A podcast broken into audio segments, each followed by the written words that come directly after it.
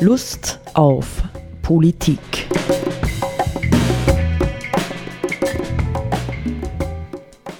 Liebe Hörerinnen und Hörer des Freien Radios Freistadt, Sepp Kiesenhofer und Roland Steidl begrüßen Sie zu einer weiteren Folge von Lust auf Politik. Ähm, wir haben beim letzten Mal begonnen, uns mit dem Vorwort zum, zur Neuauflage des Buches Nachhaltige Nichtnachhaltigkeit von Ingolfur Blüdorn und seinen Mitarbeitern zu beschäftigen, ähm, das jetzt in dieser zweiten Form ganz, ganz dezidiert auch äh, das Thema Corona-Krise mit einbezieht und haben grundsätzlich ähm, gesagt, Sepp, nicht, dass wir äh, das Thema Corona-Krise nicht ohne das Thema Klimakatastrophe äh, verhandeln wollen, nicht? Und äh, das Vorwort äh, gibt uns dafür gute Gelegenheit, nicht diese beiden Dinge zu verbinden. Ähm, wobei wir ja ausdrücklich der Meinung sind, denke ich, wie viele andere auch, dass die äh, Klimakrise uns ganz sicherlich noch länger und intensiver beschäftigen wird, wahrscheinlich als die Corona-Thematik, auch wenn die sich vielleicht noch einmal oder zweimal oder wie auch immer äh, heftig mh, melden wird.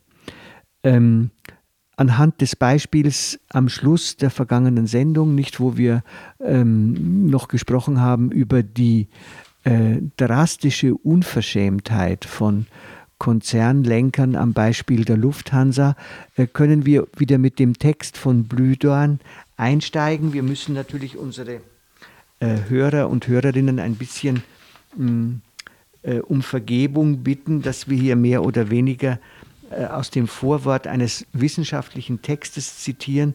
Trotzdem ist das ja auch ganz gut, wenn man, wenn man ein bisschen anspruchsvoll agiert. Ja?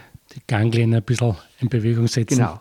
Ja, das ist gerade nach der äh, für manche Leute vielleicht auch ähm, trägen Zeit äh, der Kurzarbeit oder wie auch immer vielleicht ganz gut wieder in die Gänge zu kommen. Also Blühdorn auf Seite 3 galten die Märkte noch bis vor kurzem als unantastbar, der Staat als ineffizient und inkompetent und politische Intervention in die Wirtschaft als Teufelszeug, so wird nun von allen Seiten, auch von den größten Profiteuren der deregulierten Ökonomie, also wir reden ja vom Neoliberalismus, wie selbstverständlich Schutz und Hilfe vom Staat eingefordert. Könnte auch sagen, wie in der Bankenkrise, nicht? Der Markt hingegen, vor allem der globalisierte und liberalisierte, erweist sich derweil, statt als der angeblich beste Mechanismus zur Verteilung öffentlicher Güter und zur Sicherung des gesamtgesellschaftlichen Wohlergehens einfach nur als besonders geeigneter Mechanismus zur Bereicherung bestimmter Teile der globalen Gesellschaft bei gleichzeitiger Marginalisierung und Ausbeutung anderer Teile und wurde bisher noch davon ausgegangen, dass die Politik in funktional ausdifferenzierten Gesellschaften nur sehr eingeschränkt koordinations- und steuerungsfähig ist, erzwingt sie, die Politik, plötzlich Maßnahmen, die im Normalbetrieb unvorstellbar wären, die im Zeichen des Virus aber breite gesellschaftliche Unterstützung finden. Nicht? Also es dreht sich vorübergehend nicht, ähm, könnte man sagen, dreht sich das Machtgefüge um. Nicht, so wie wir immer gesagt haben, äh, die eigentliche Macht liegt bei den Konzernen, nicht liegt im wirtschaftlichen Bereich und die Politik hat mehr oder weniger nur mehr die Aufgabe, äh, deren Notwendigkeiten zu sanktionieren nicht oder sie zu unterstützen. Und jetzt auf einmal scheint es zumindest so, als hätte die Politik im Kontext der Corona-Krise wieder eine führende Rolle übernommen, während äh, die Wirtschaft halt, äh, äh, um das schöne Wort, das hier auch denn ist, äh, zu verwenden, marginalisiert wird, nicht? Und in den Stillstand, teilweise in den Stillstand geführt worden ist. Du hast da vorübergehend jetzt gesagt, äh, das ist ja noch gar nicht sicher. Das ja. ist eine der Möglichkeiten, dass die sozusagen genau. diese Umdrehung der Verhältnisse, dass eben plötzlich die Politik wiederum vorgibt, was äh, politisch zu geschehen hat und nicht die großen Konzerne und Finanzinstitutionen. Äh, also kann ja durchaus äh, weiterhin so bleiben. Es ist eine der Möglichkeiten. Es ist eine der Möglichkeiten und wir wollen das ja auch glauben und hoffen, Nur ähm, wäre ich im Blick auf die gegenwärtige Regierung skeptisch. da bräuchten wir einen kleinen, eine kleine politische Veränderung. Genau, jetzt ist aber sozusagen die Frage, lässt sich das wiederum dann, seht dann ähm, im weiteren Verlauf des Vorworts Thema, wie das Blüdern dann beurteilt, äh, wie die Aussichten sind. Aber grundsätzlich einmal ist, glaube ich, aus meiner Sicht das schon ähm, wichtig, dass man das, diese Situation klar und deutlich feststellt, dass jetzt ähm, neoliberale Dogmen, die bisher in den letzten in Österreich 10, 20 Jahren un sakrosankt. sakrosankt waren, unhinterfragbar, mhm. alternativlos waren, dass die mit, Hand, mit einem Handstrich dann über Bord geworfen wurden und sozusagen jetzt der Staat, der bisher immer als schwerfällig und was weiß ich, ganz böse bezeichnet worden ist, jetzt ist der Staat die Institution, die durch die Krise hilfreich führen soll. So kann man das sagen. Ja, nicht wobei, wie wir schon gesagt haben, meine Skepsis ist da trotz allem nicht so leicht über Bord zu werfen, nicht inwieweit eben dieses Marktsystem, die wir unter, dem wir unterliegen, ja, und äh, unser Wirtschaftsgebäude letztendlich raffiniert genug ist, schlicht und einfach alles auszubeuten, was ausbeutbar ist. Ja? Und wenn es eine Situation wie die jetzige gibt, dann wird halt auch der Staat ausgebeutet, knallhart, nicht? Und um Unterstützung angegangen. Siehe Beispiel Lufthansa und vieles andere. Mhm. Ja? ja? Ja. ich will jetzt noch zusammenfassen. Wir haben ja gesagt, das ist ein wichtiger Satz, Sepp. Ähm, Blüdorn sagt hier, was im Klimanotstand eben noch unangemessen und unmöglich erschien, nicht nämlich der Eingriff des Staates, ist im Corona-Notstand offenbar plötzlich legitim und notwendig. Klarer denn je wird aber damit, bei der zögerlichen Umwelt- und Klimapolitik ging es entgegen aller anderslautenden Bekenntnisse all die Jahre und Jahrzehnte nie wirklich um nicht können, sondern ganz wesentlich auch um Nicht-Wollen, also um gegenläufige Präferenzen und Prioritäten. Ich glaube, dass das, also für mich ist das auch ganz eine wesentliche Sache, die durch diese Krise jetzt so, wie er vorher mal sagt, so brutal sichtbar gemacht worden ist oder sichtbar wird. Ja. Dass es einfach ähm, bestimmt, bei bestimmten politischen Fragen, jetzt sei es jetzt sozialpolitisch oder sonst wieder klimapolitisch, nicht wirklich darum ging, dass man nicht die Möglichkeiten gehabt hätte, anders zu entscheiden, sondern dass man nicht wollte. Ja? Und das ist für die Klimapolitik von entscheidender Bedeutung in Zukunft. Wir, wenn wir für eine nachhaltige Klimapolitik eintreten, können immer sagen, Leute, es geht auch anders. Corona hat es gezeigt. Wir können so entscheiden oder wir können anders entscheiden. Es ist eine Frage des Wollens. Mhm. Ja, wenn du es so siehst, nicht, dann würde tatsächlich, würde es tatsächlich bedeuten, dass mit äh, dem Coronavirus und seinen Konsequenzen ein neues Blatt in der Geschichte der Politik, ja, also der unserer Gegenwartspolitik aufgeschlagen worden ist. Nicht natürlich ähm, ist es halt verbunden gewesen mit einem, ich sage mal, tendenziell autoritären Gebaren der Regierung, nicht? Also hier sind Vorgaben gemacht worden und auch ganz klare Grenzen gesetzt worden, nicht sowohl den Unternehmen, ja, gleichzeitig natürlich auch mit gewissen Unterstützungen, als auch uns allen im Privatbereich, nicht? Äh, wenn man jetzt sagen würde, hm, wäre ja ein interessantes Beispiel aufgrund äh, der offensichtlichen Schädlichkeit des Flugverkehrs äh, für das Klima ähm, werden wir künftig das Fliegen tatsächlich gesellschaftlich Beschränkungen unterwerfen. Das wäre spannend, ja, was dann passiert. Also ich mache ein Beispiel. Äh, privat sollte man äh, nur mehr einmal im Jahr fliegen, äh, auf keinen Fall mehr innerhalb Europas ähm, ja, und Geschäftsflüge sollten aufgrund der großartigen äh, digitalen Möglichkeiten mit Videokonferenzen auf maximal zwei, höchstens durch ähm, Beantragung drei Mal im Jahr fixiert werden. Verstehst du? Also das wäre ja ein Pendant, nicht? Da könntest du sagen, so ungefähr ähm, könnte es aussehen, wenn wir jetzt die Klimakrise ernst nehmen und entsprechende Einschränkungen schaffen würden, wie wir sie zumindest, und das muss man natürlich immer voraussetzen, es war ja immer mehr oder weniger ausgemacht, das ist für eine begrenzte Zeit, nicht? Ja, und sobald es die Möglichkeit gibt, werden wir ähm, wieder mehr Freiheit Stück für Stück schaffen. Das ist natürlich ein Unterschied, nicht? Also, dass die Erwartung äh, da ist und da gewesen ist, zu sagen, ja, okay, für ein paar Wochen haut es schon hin, ne, aber äh, dann ist es wieder vorbei, über kurz oder lang.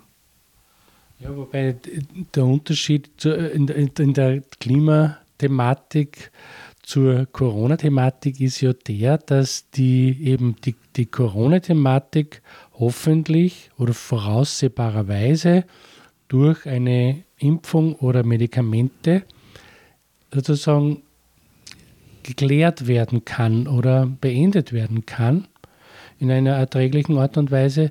Aber die Klimakrise kann man in dieser Weise, oder die Klimathematik kann man in dieser Weise nicht abarbeiten. Da gibt es keine Impfung, keine Aussicht auf eine Impfung, sondern das ist etwas, wo dann sozusagen nachhaltige Maßnahmen getroffen werden müssen und, und Entscheidungen getroffen werden müssen, wenn die Menschheit will, dass es auch in den nächsten 100 Jahren menschliches Leben auf der Erde geben soll. Naja, ich meine, auch dafür hätten wir ja interessante Pillchen, nicht? Wir könnten ja sagen, künftig bleiben die Leute halt irgendwie in klimatisierten Räumen vor ihrem Laptop und können sich Bilder einer schönen grünen Welt mhm. äh, herunterladen, nicht während draußen alles verdorrt. Das ja. ist ja auch ein mögliches Arzneimittel. Ich glaube, dass das schon vielfach verwendet wird nebstbei. Ja, ja ich meine, ist insofern, also Na, ich höre ja auch gern, ich weiß nicht, wie es dir geht, aber ich höre auch gerne im Radio manchmal so Reisesendungen. Das ist ja also in einer gewissen Weise interessanter wie im Fernsehen, weil man sie, wenn man sozusagen eine Reisesendung im Radio hört, sozusagen den eigenen Film dazu drehen kann oder das Gehirn dreht sich einen sozusagen Film. Und das hat ja durchaus auch sozusagen was Schönes, also sich äh, in Ruhe hinzusetzen und Reiseberichte zu hören ja, oder entsprechende Bücher anzuschauen und zu lesen, das hat ja auch was Schönes. Es ersetzt natürlich nicht das reale Dortsein, weil man. Doch. Mit, doch. Genau das wollte ich jetzt sagen. Ich bin sehr für solche Dinge und nutze sie auch tatsächlich, schöne Reisebeschreibungen, am liebsten, die mindestens 100 Jahre zurückliegen, wenn nicht noch länger, weil damals die Welt wirklich noch eine andere war.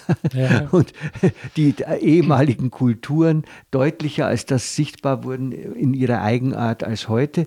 Nicht? Also das nutze ich sehr und behaupte dann, jetzt habe ich mir eine Reise erspart. Mhm. Also ich finde tatsächlich äh, die Reisen, wenn wir schon bei diesem Thema sind, ja, mhm. die Reisen im Kopf, in der Fantasie, wenn man sie gut entwickelt hat, finde ich mindestens so spannend, wie mich da in irgendwelche Flughäfen zu begeben und durchchecken zu lassen und in irgendwelche Flugzeuge zu setzen. Das würde ich niemals tun. Das ist mir viel zu aufwendig. Ja, es gibt ja verschiedene Arten zu reisen zum Beispiel. Aber ah, wir ja, sollten ja, uns im Thema nicht unbedingt erzählen. Nur so, äh, äh, die, die, die, der Kontakt mit Menschen in anderen Ländern oder Kontinenten und so, das ist natürlich etwas, was man im, im Wege eines Buches nicht kriegen kann. Jetzt sind wir eh schon in mancher Hinsicht sind wir sogar gar nicht so weit vom Thema Blühdorns entfernt.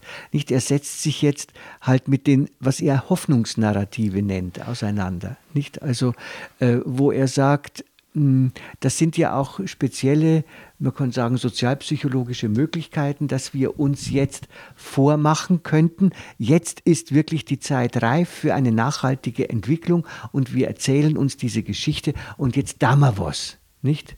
Ja, Also, und das hält uns bei der Stange und bewahrt uns vor Resignation, Depression und vielem, vielem anderen. Nicht? Und da sagt er jetzt, ähm, Zitat Blüdorn, womöglich helfen die stetig erneuerten Hoffnungsnarrative vor allem darüber hinweg, dass es bisher weder angesichts der sozialökologischen Zerstörungskraft des neoliberalen Konsumkapitalismus noch angesichts des illiberalen und demokratiefeindlichen Rechtspopulismus gelungen ist, eine Vorstellung einer alternativen Gesellschaft zu entwerfen, die tatsächlich transformative Mobilisierungskraft entwickeln und eine Aussicht auf praktische Umsetzbarkeit eröffnen könnte.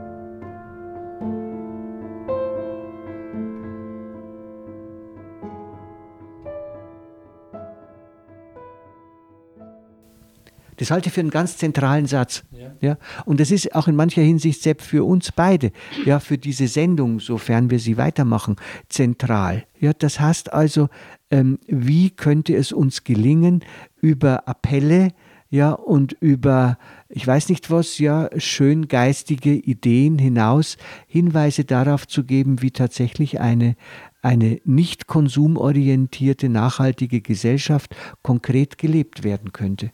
Und da waren wir jetzt nämlich gar nicht so weit davon entfernt. Nicht also, ja, also auch mit so einfachen Hinweisen, ein gutes Buch über ein Land, das mich interessiert, zu lesen, kann, wenn man das richtig tut, oder vielleicht zwei oder drei, an geistiger Bildungskapazität vielleicht mindestens so viel bringen wie eine zweiwöchige Jetreise, äh, wo ich dann doch wieder nur im westlichen Hotel sitze und auf Bali Wiener Schnitzel kriege.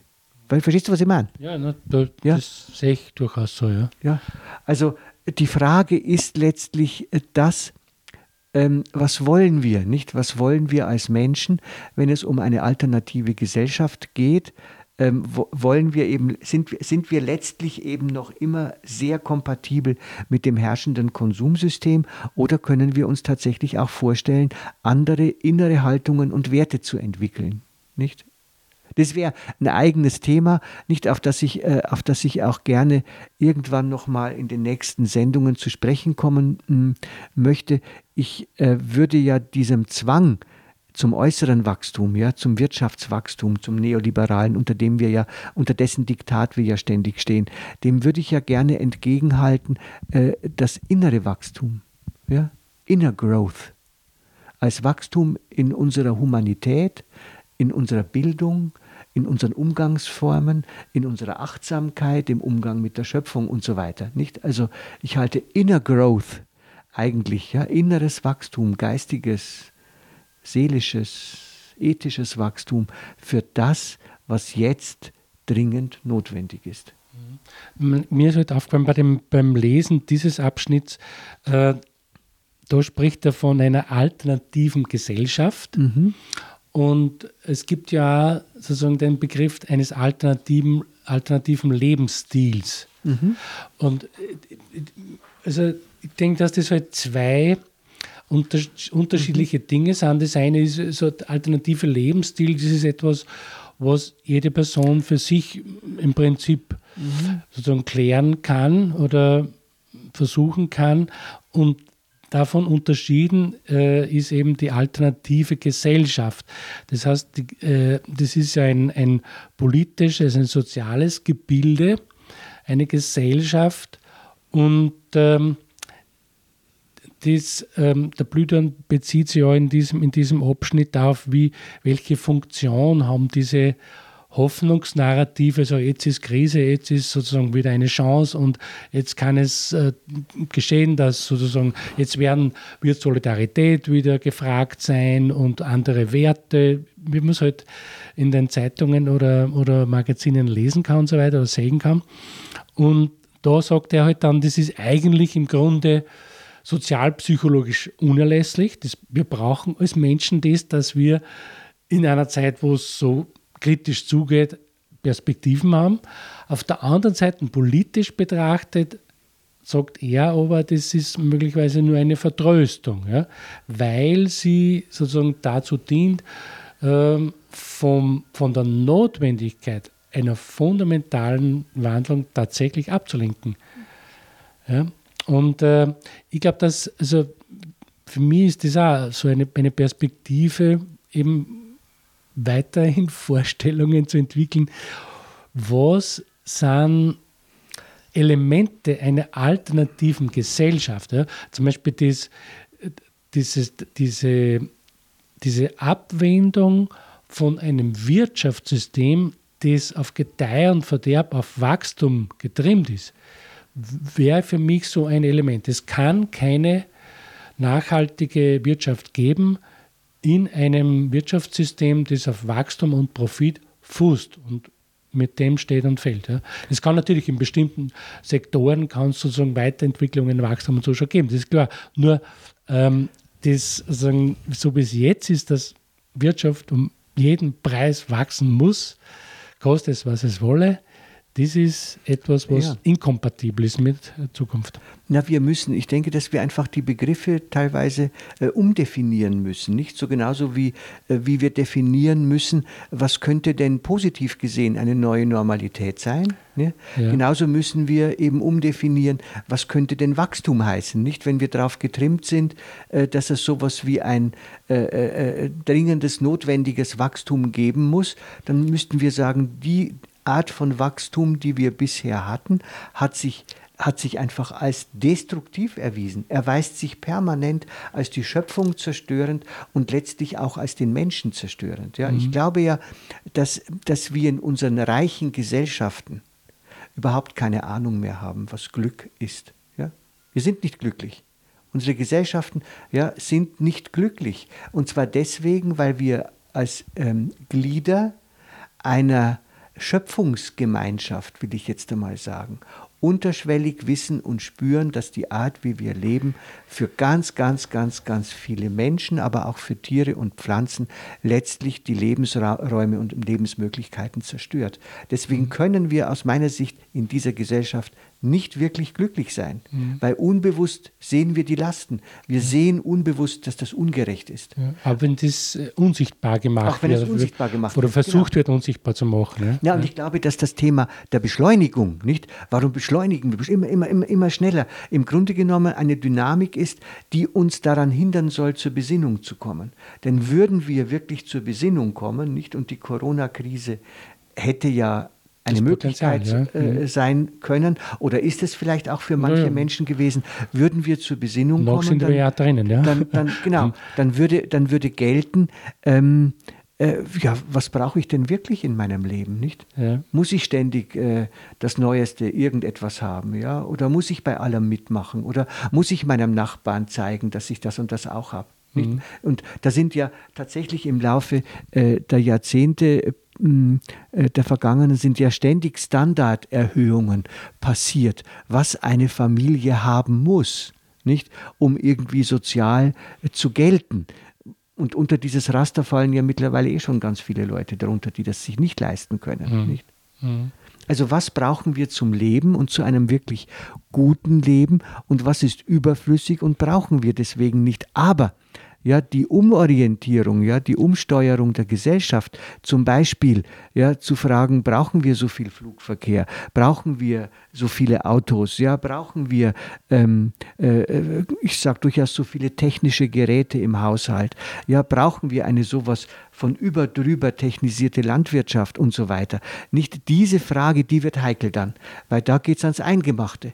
Und da mhm. kann man nur äh, darauf hoffen, nicht, ich erinnere an ein Buch, das könnten wir einmal äh, bei dieser Gelegenheit besprechen, wieder, ähm, äh, Sepp, äh, da hat ein Theologe vor etlichen Jahren ein Buch geschrieben, nur Armut wird uns retten. Ähm, den Namen habe ich jetzt, ich habe okay. das Buch hier stehen, ich kann es dir mhm. zeigen. Mhm. Ja, ein sehr, sehr guter Ansatz, aber natürlich einer, der durchaus auch mit spirituellen Themen arbeitet. Aber er hat gesagt, nur Armut kann uns retten. Nicht? Ja, das erinnert mich an den Satz, was wir ja in der letzten Sendung oder einer der, einer der letzten Sendungen zitiert haben von diesem indianischen Medizinmann, ja, ja. der ja gesagt hat, ihr müsst lernen, unbequem zu leben. Genau. Und so, ja. Also, das, wie gesagt, ich, ich unterscheide ja immer die, ein alternativer Lebensstil und alternative Gesellschaft. Die Frage ist ja immer, so wie du das schilderst, ähm, bezüglich zum Beispiel technischer Geräte oder äh, Wohlstandsniveau, Lebensstandard und so weiter, was, was bedeutet dies oder würde das bedeuten auf gesellschaftlicher Ebene? Wie, welche Auswirkungen oder wie müsste Produktion zum Beispiel ausschauen in so einer Situation oder unter dieser Voraussetzung und so weiter. Mobilität. Ja? Naja, äh, ich meine, äh, ich, ich denke schon, dass es letztlich um eine, äh, um eine alternative Lebensweise als Ganzes geht. Ja, ich kann, ähm, kann ähm, es kann nicht nur darum gehen, dass es ein paar nette, freundliche Aussteiger gibt, ja, oder sowas. Das haben wir jetzt ja ohne dies schon, oh ja. sondern im Grunde genommen muss es eine strukturelle Veränderung im ja. Ganzen geben. Ja. Und da wäre es natürlich optimal, wenn man ähm, motivatorisch jetzt das nicht mit drakonischen Maßnahmen machen müsste und Einschränkungen, sondern wenn man motivatorisch eben tatsächlich die Bevölkerung oder große Teile der Bevölkerung für ein Umsteuern gewinnen könnte. Und das ist aber tatsächlich äh, die schwierigste Herausforderung, glaube ich, nicht? Wie äh, bekommen wir Menschen äh, in unseren reichen Gesellschaften dazu, einzusehen, dass im globalen Maßstab gesehen diese unsere Lebensweise ungerecht ist? Ungerecht und ungerechtfertigt und dass wir tatsächlich äh, teilen lernen müssen, in jeder Hinsicht teilen lernen müssen. Das ja. glaube ich, das ist der springende Punkt. Also, äh, die Einsicht eben in diese Ungerechtigkeit und diese Ausbeutungssituation in jeder Hinsicht ähm, ist die Voraussetzungen, Voraussetzung dafür, dass Menschen bereit sind, zu teilen. Ja? Also, ähm, und und äh, jetzt ist es halt so, dass eben diese, diese Schattenwelt, von der die ähm, begüterten, begüteteren Teile der Menschheit leben und profitieren, äh, die, die wird ausgeblendet. Ja, ja, ja genau. Und, ähm, Im Grunde genommen müsste man sagen, ja, es müsste eine, eine breite allgemeine Aufklärung in dieser Hinsicht geben, mit dem Ziel zu sagen, jetzt schaut so aus, das ist eine Situation, die ist zu überwinden. Jetzt sind wir natürlich völlig im Utopischen, aber ohne Utopie geht es nicht. Und ähm, um das zu überwinden, muss man einfach bestimmte Ausbeutungsverhältnisse überwinden und abschaffen und ja. dafür sorgen, dass es tatsächlich ein gutes Leben für alle Menschen genau. gibt. Und Blüdern bezieht sich ja genau. in diesem Text auch genau. einmal konkret auf dieses Thema, aber da ist er nicht sehr optimistisch. Ja, genau. Nicht? Und, und äh, die Schattenwelt, von der du sprachst, hat natürlich ein Interesse, im Schatten zu bleiben. Nicht beim Fabian Scheidler äh, las ich jetzt wieder dieses Faktum, äh, es ist ja wurscht, ob es acht oder zwanzig sind, nicht? Die acht reichsten Männer der Welt verfügen über so viel Privatkapital wie die ärmere Hälfte der Weltbevölkerung. Ja, das Und das ist unhaltbar. Unhaltbar, ja. Einfach völlig unhaltbar. Aber man muss sagen, dass eben diese Struktur, dieses System, ja, dass dies allgemein ist und es dient einer gewissen Schicht von, von ja, Menschen, dient es. Genau. Und das ist das Problem. Und eine gewisse Schicht von Menschen kann noch ganz gut mitnaschen. Ja? Und ist deswegen nicht dazu bereit, es in Frage zu stellen. Ja, genau. mhm. Aber wir müssen es in Frage stellen. Und wir werden uns in der nächsten Sendung weiter mit diesen Themen beschäftigen. So ja, ist es. Ähm, wie auch immer. Ja? Wie auch immer. Okay, also danke. Auf Wiederhören.